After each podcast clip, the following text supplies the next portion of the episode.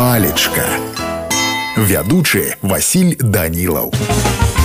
прывітанне ўсім сябры сёння з вами даведаемся тлумачэнне слова маерка слоў не кажа што гэта старадаўні мужчынскі галаўны убор пашыраны на беларусі ў 16-19 стагоддзях спачатку рабілася з аксаміта ці сукна але потым самым звычайным матэрыялам для магерак стала валяная поўсць звычайна для вытворчасці магерак зшывалі чатыры кускі тоўстыя сукна зваленай поўсці у форме каўпака ці усечана конуса вышынёй 15-20 сантиметраў палі не рабіліся колер магеркі мог быць рознага адцення ад белага да чорнага часам карычневы для ўпрыгожвання магерак карысталіся доўгім пяром вышыўках ніткамі і шнурам а таксама аплікацыі магерка з'яўляецца часткай традыцыйнага народнага касцюма ў некаторых польскіх літоўскіх украінскіх і беларускіх мясцовасцях но мяне на сёння ўсё добрага вам настрою і нясумнага дня